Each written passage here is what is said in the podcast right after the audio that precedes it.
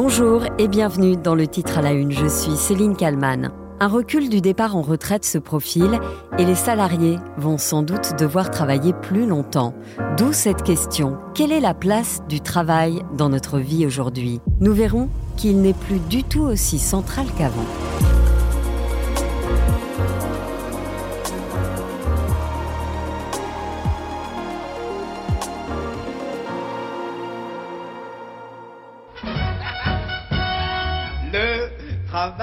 C'est la santé. Rien faire, c'est la conserver.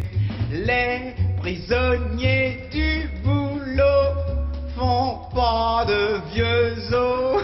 Vous aurez sans doute reconnu cette chanson composée et interprétée par Henri Salvador, texte signé Maurice Pont, sortie en 1965.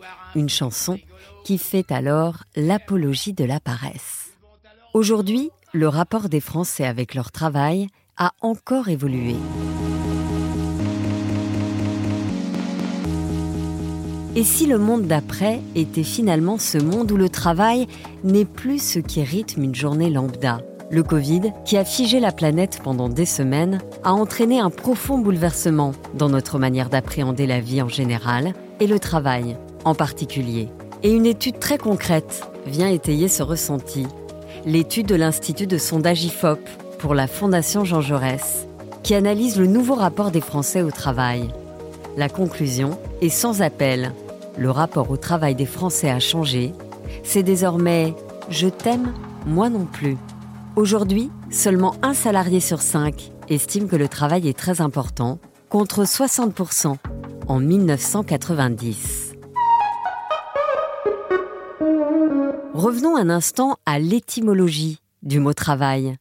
Une étymologie qui, je le précise, ne fait pas l'unanimité, mais selon certains linguistes, le mot travail viendrait du terme tripalium. L'origine du mot travail, le tripalium, c'est justement un instrument de torture. Donc on voit bien que dès le début, cette notion de travail est, une notion terriblement mêlée de souffrance, terriblement mêlée de quelque chose de, dur. Hein. Le travail, une souffrance pour certains, une liberté pour d'autres. Encore faut-il avoir la chance de choisir un métier épanouissant. Quoi qu'il en soit, les modes d'organisation du travail ont évolué avec le monde de l'entreprise. Écoutez le politologue L'entreprise a connu depuis sa naissance au XIXe siècle à peu près trois grandes phases. Hein. La première phase, c'est ce qu'on appelait le taylorisme, hein, qu'on pourrait résumer à travers une formule qui est travail et tais-toi. Puis la deuxième phase, ça a été le fordisme, c'est travail, tais-toi et consomme. Et puis la troisième phase qui apparaît beaucoup plus sympathique, c'est celle d'aujourd'hui, une sorte de management affectif. On se tutoie, on se fait la bise, on s'appelle par le prénom, mais qui est un management en fait tout aussi pervers. Je crois que ce qui est important de noter, c'est que le management, c'est pas une série de recettes. C'est pas simplement des techniques pour mieux gérer l'entreprise, c'est une idéologie. Comment faire alors pour que la femme et l'homme trouvent du plaisir dans son travail? C'est tout un équilibre qu'il faut chercher il y a à peine 15 ans, près de 2 Français sur 3 acceptaient d'avoir moins de temps libre en échange de revenus plus élevés. Aujourd'hui, c'est totalement l'inverse. Toujours selon ce sondage IFOP pour la Fondation Jean Jaurès, il y a désormais deux fois plus de personnes qui préfèrent avoir davantage de temps libre, même si cela implique de gagner moins d'argent, travailler moins, pour gagner moins, mais vivre mieux, et peut-être plus longtemps. En 1993, la question était plutôt de gagner moins et travailler moins pour aider à diminuer le taux de chômage. Je suis d'accord pour euh, travailler moins, avoir un salaire moindre pour, pour qu'on ait plus de moins de licenciements dans nos entreprises. Les exemples en France à l'époque se multiplient, mais finalement, sans recette miracle. Mais à quelques exceptions près, ce premier bilan du ministère du Travail est clair. Si les entreprises signent des accords de partage du travail, c'est bien souvent pour pouvoir d'abord réduire les salaires. Et dans certains cas, les employés qui ont refusé ont tout simplement été licenciés. Le travailler moins pour travailler tous n'a donc pas fonctionné comme certains l'auraient rêvé. Alors on cherche d'autres solutions, comme la semaine de 4 jours.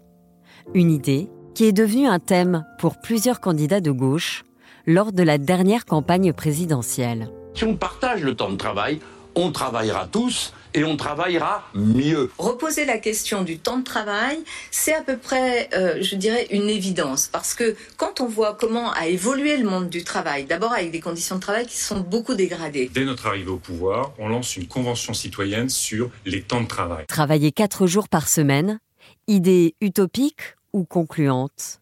Eh bien, si l'on en croit certains pays qui l'appliquent déjà, Suède, Nouvelle-Zélande ou Pays-Bas, ça peut marcher. Eh bien, les salariés, vous le voyez, se sont dit globalement en meilleure santé. Ils se disent aussi plus heureux, l'équilibre vie professionnelle, vie personnelle étant mieux respecté.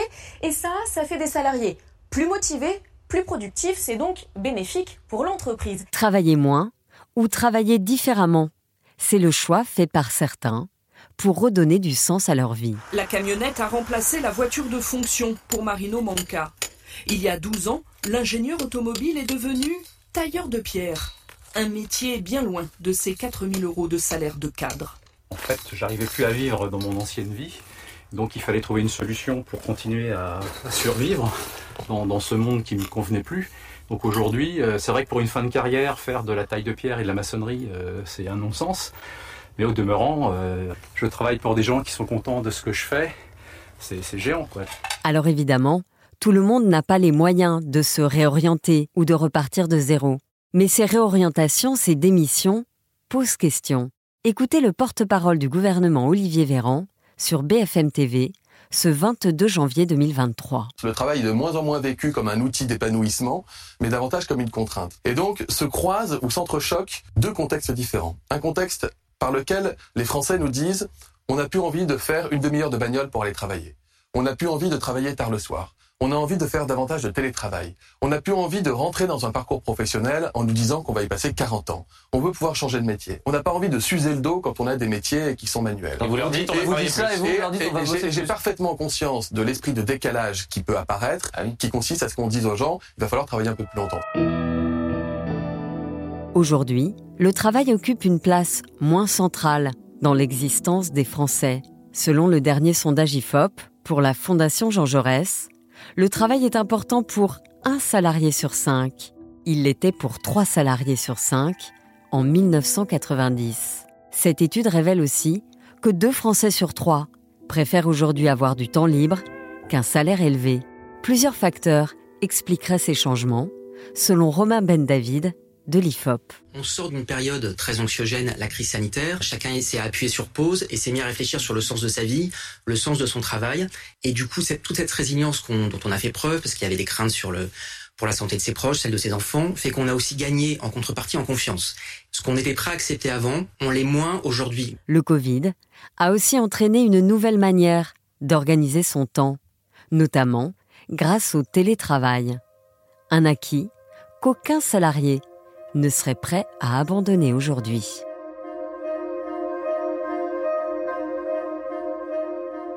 Bonjour Christian Bogos. Bonjour. Vous êtes euh, expert en mutation euh, dans l'entreprise et vous avez été euh, pendant 15 ans le directeur général marketing communication influence de Manpower.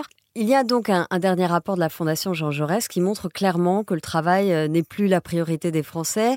Euh, après le Covid, on a parlé de la grande démission aux États-Unis. On a pu euh, observer aussi que certains secteurs avaient été désertés par les salariés. Je pense notamment au métier de la restauration. Là, donc, c'est concret. Il y a des chiffres qui viennent appuyer ce sentiment que le, travail, finalement, n'est plus essentiel dans la vie de tous les jours. Oui, c'est ça. Et en fait, la question étant, est-ce que la place du travail est très importante dans votre vie? Et on voit sur les 25 dernières années une sorte de glissement de cette importance. On était à 60% très important dans ma vie dans les années 90 et on est à 21% aujourd'hui. Le travail est très important dans ma vie euh, en, 2021. Alors, encore une fois, hein, il, faut, il faut vraiment euh, bien comprendre ce chiffre. Il ne s'agit pas de dire que le travail n'a pas d'importance. Bien au contraire, le travail est important, mais il ne structure pas sa vie. C'est-à-dire, on ne construit plus sa vie autour du travail, mais euh, la vie est autre chose que du travail, mais y compris du travail. C'est intéressant parce que ça, pose la question de la relation euh, que l'on a aujourd'hui avec le travail. Et, quand on regarde aussi un peu ce que disent les, nouvelles générations sur ce sujet, parce que c'est faut aussi penser à elles maintenant, parce qu'elles sont la moitié des effectifs d'une entreprise bah, globalement, ils disent on n'a pas envie de vivre le travail comme le vivaient nos parents. Euh, la pandémie nous a, nous a un peu euh, incité à réfléchir à ce que nous voulions faire euh, dans le travail. Il y, a, y a ce phénomène de défiance et puis il y a aussi une sorte de cynisme, mais je pense qu'on va y revenir, de cynisme qu'il y a aussi dans l'entreprise qui fait aussi ce, ce recul de l'importance du travail comme étant un élément structurant de sa propre vie. C'est ça. Aujourd'hui, il y a 37% des actifs qui se disent moins motivés. Euh, Qu'est-ce qui s'est passé? Alors, il y a eu le Covid, ça c'est certain. Est-ce que euh, les salariés n'ont pas finalement besoin d'un signe de reconnaissance de la part de leur patron, de leur entreprise en général?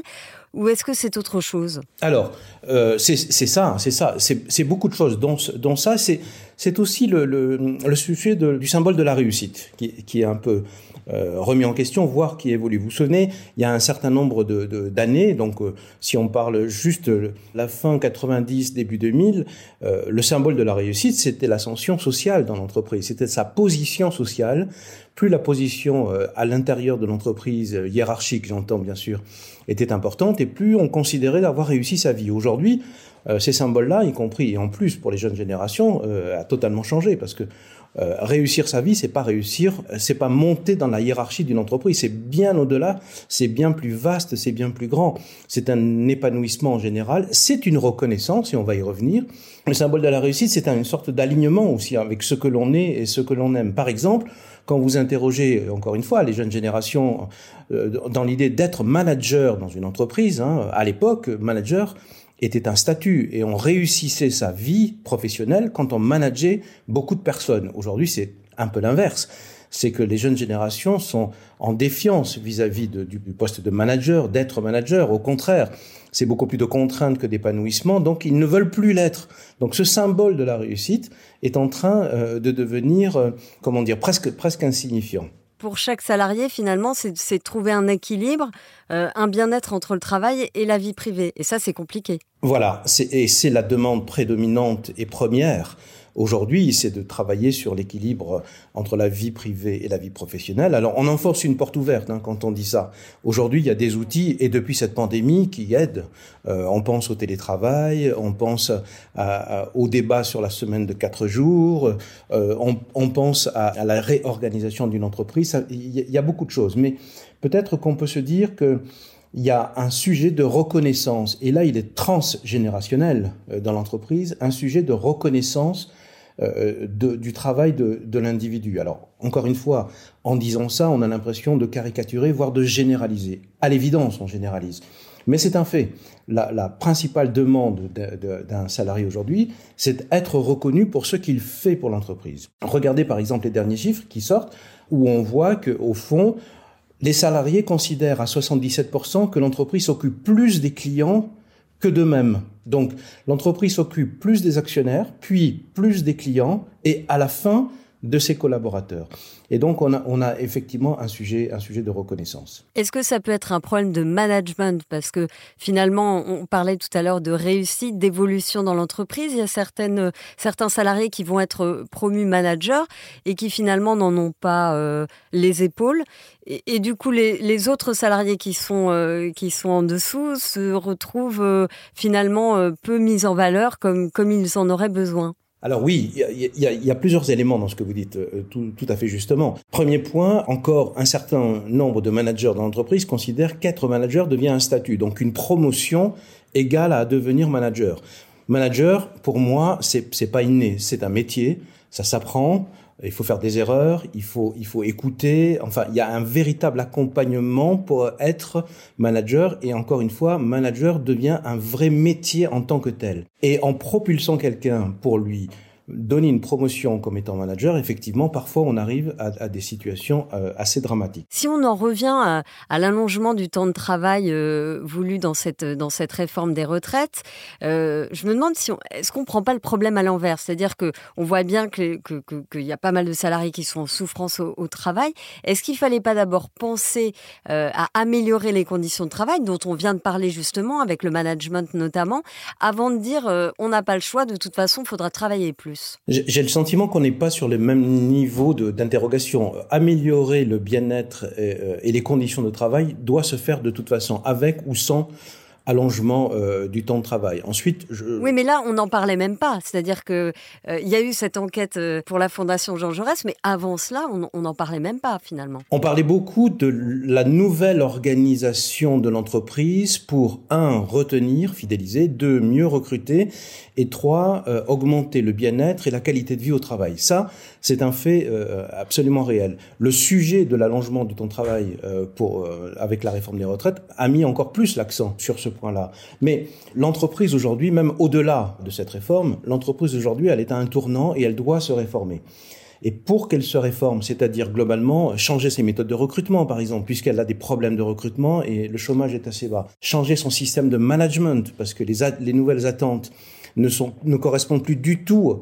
Et en trois ans, l'histoire a fait un bond phénoménal. Euh, les, systèmes de management ne correspondent plus du tout à ce qu'attendent les jeunes générations, ce qu'attendent les collaborateurs. Euh, le, travail sur l'initiative, la reconnaissance individuelle. Vous voyez, il y a un, certain nombre d'items qui me font dire que effectivement, aujourd'hui, l'entreprise est à la croisée des chemins. Soit elle, change son système de production, d'organisation, de management et elle va survivre, soit elle continue et elle va dépérir parce que les collaborateurs ne voudront plus y aller, avec ou sans allongement euh, du, temps de travail. C'est ça, finalement, aujourd'hui, les salariés sont prêts à peut-être travailler autrement, gagner peut-être moins, mais euh, vivre mieux, en fait, être plus heureux, plus épanoui. Alors oui, euh, et, effectivement, un dernier sondage l'a montré, c'est que les Français, dans une large majorité, veulent plus de temps libre et moins de pouvoir d'achat, moins d'argent en tout cas, mais ça, c'était avant le bond de l'inflation. Je ne suis pas certain que si nous faisions euh, euh, le sondage aujourd'hui, qu'on ait, ait les mêmes résultats. Mais en tout cas, il y a une tendance qui était de dire, encore une fois, et ça revient à notre, à notre point de départ, quel est mon rapport au travail? Je ne veux pas consacrer ma vie à, euh, à, une entreprise en sacrifiant tout ce qu'il y a autour. Je veux aujourd'hui avoir un équilibre avec mon épanouissement dans mon job, mais aussi mon épanouissement en dehors de mon job. Et, et cette alliance, même si c'est une alliance de privilégiés, il faut se le dire, hein, ça concerne euh, ceux qui ont le choix, souvent des diplômés, souvent des urbains, c'est clair. Et il y aura toujours un emploi de vitesse sur ce sujet. Mais en tout cas, ce nouvel équilibre est à prendre en compte dans les systèmes de recrutement, mais aussi de fidélisation des entreprises. Peut-être juste un dernier mot sur, sur ce, ce, hiatus entre dehors et dedans, et on parle de la marque employeur. Euh, beaucoup d'efforts sont faits aujourd'hui pour euh, donner à la marque employeur des raisons de séduire, des raisons de convaincre. Et le seul problème, c'est que quand les collaborateurs rentrent dans l'entreprise, ils voient une autre réalité. Donc vous voyez, il y a encore une, un désalignement entre ce qui se dit dehors et ce qui se fait dedans. Bien évidemment, je généralise, toutes les entreprises ne sont pas comme ça, mais il y a aussi ce travail-là. Donc, encore une fois, l'entreprise est arrivée à un point, et les dirigeants et les comités de direction euh, doivent se dire qu'il y a euh, une révolution organisationnelle assez globale à effectuer. Je vous remercie beaucoup, euh, Christian Bogos, d'avoir répondu à mes questions pour le titre à la une. Merci à Sophie Perwaguet pour le montage de cet épisode et merci à vous de l'avoir écouté. Merci pour vos retours. N'hésitez pas à commenter cet épisode sur les plateformes de podcast et à vous abonner au titre à la une pour ne manquer aucun numéro. Je vous dis à demain pour un nouvel épisode.